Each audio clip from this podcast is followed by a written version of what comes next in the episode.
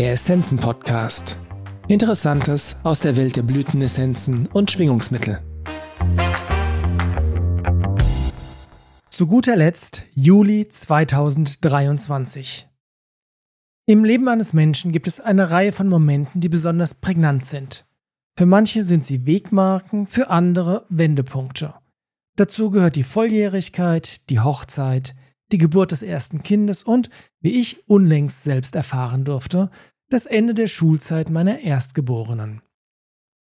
Es erfüllt mich mit Stolz zu sehen, dass vieles von dem, was ich ihr mitgeben wollte, angekommen ist und wie aus dem kleinen, hilflosen Wurm eine junge Frau mit Wünschen, Plänen, unglaublich viel Potenzial und vor allem Rückgrat geworden ist. Gleichzeitig erinnern einen solche Momente, besonders diejenigen, in denen etwas zu Ende geht, auch immer daran, dass das Leben eine Einbahnstraße ist, die mit brutaler Gewissheit irgendwann zum Tod führt. Jeden Tag etwas mehr. Was jetzt vielleicht düster klingen mag, ist lediglich die Realität. Und vor diesem Hintergrund ist die einzig wirklich sinnvolle Frage, was wir bis dahin mit unserem Leben und jedem einzelnen Tag anfangen.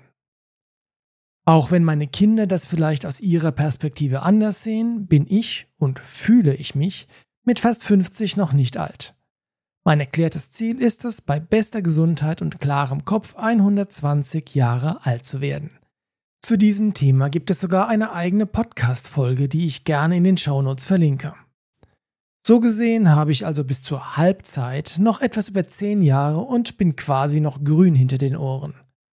Dennoch erlaube ich mir bereits heute rückblickend drei Phasen in meinem Leben und meiner persönlichen Entwicklung zu identifizieren. Die ersten 30 Jahre meines Lebens war ich quasi auf Autopilot. Ich war beschäftigt damit, körperlich und gesellschaftlich erwachsen zu werden und die Grundlagen für all das zu schaffen, was danach kam und noch kommen wird. Der Körper hat funktioniert, ohne dass ich ihm besondere Aufmerksamkeit widmen musste. Die emotionalen und seelischen Schutzmechanismen haben dafür gesorgt, dass ich alle Rückschläge und alles, was mich zutiefst verletzt hat, überleben konnte. Das alles geschah vollkommen unbewusst und das ist auch sinnvoll und gut. Mit der Gründung der eigenen Familie begann dann die Phase, in der ich anfing, mich das erste Mal selbst bewusst kennenzulernen. Wer bin ich und was ist mir wichtig? Was fällt mir leicht und wo strauchle ich? Was kann ich aushalten und wo sind meine Grenzen?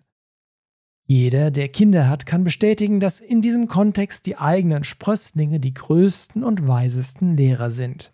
Sie legen mit schlafwandlerischer Sicherheit die Finger in die Wunden, drücken die roten Knöpfe und lassen nicht locker, bis wir anfangen hinzusehen, die Verletzungen zu heilen und als Mensch und Eltern zu wachsen.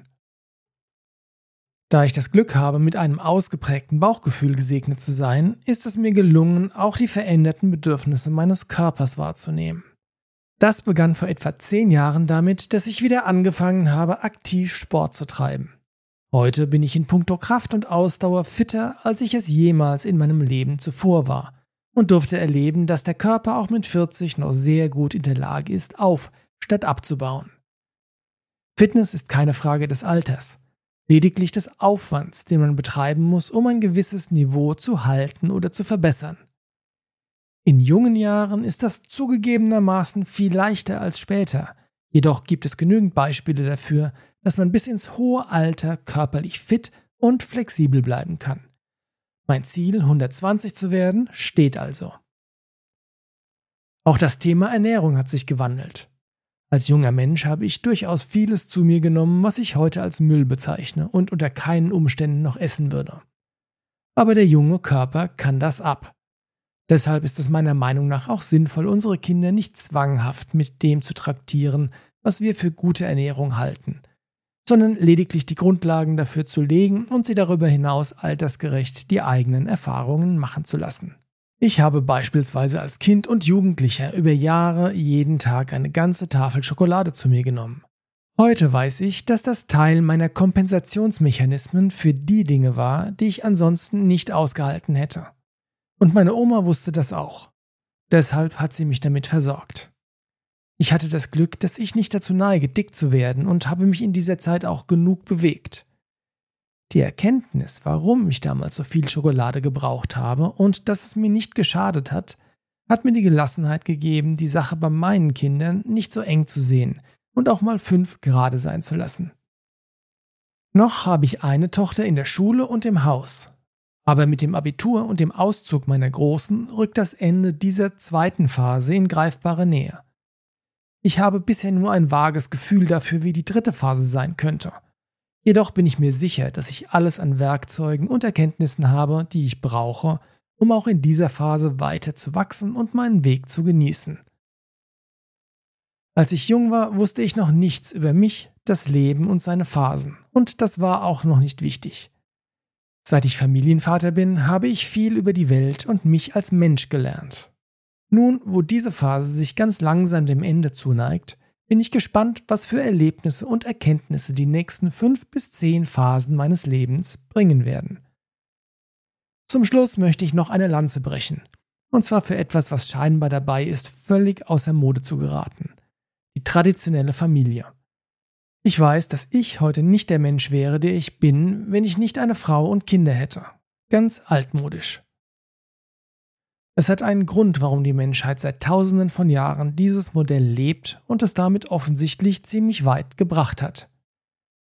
Manche sehen heute die traditionelle Familie als Auslaufmodell, als archaisches Relikt, das abgeschafft werden muss, weil man durch die Verantwortung für Kinder in der freien Entfaltung seiner Persönlichkeit gehindert wird und die Frauen sowieso immer unterdrückt und ausgebeutet werden. Ich sehe das exakt andersherum. Kinder sind unsere größten Lehrmeister und Verantwortung zu übernehmen ist das, was dem Leben überhaupt erst einen Sinn gibt. Wenn wir uns stattdessen alleine auf die Suche nach uns selbst machen, werden wir uns nie so tiefgehend finden können, wie es uns die Menschen ermöglichen, für die wir bewusst Verantwortung übernehmen. Und eine Partnerschaft, die auf Ungleichheit und Unterdrückung basiert, mag vielleicht auf dem Papier auch eine Familie sein. Sie ist jedoch vor allem eines, nämlich dysfunktional. Gleichberechtigung ist nicht dasselbe wie Gleichheit. Gleichheit ist eine Illusion, und wer behauptet, dass Männer und Frauen gleich sind und deshalb auch die gleichen Wege gehen sollten, der irrt.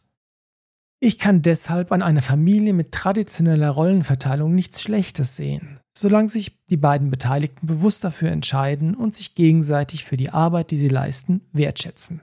Im Gegenteil.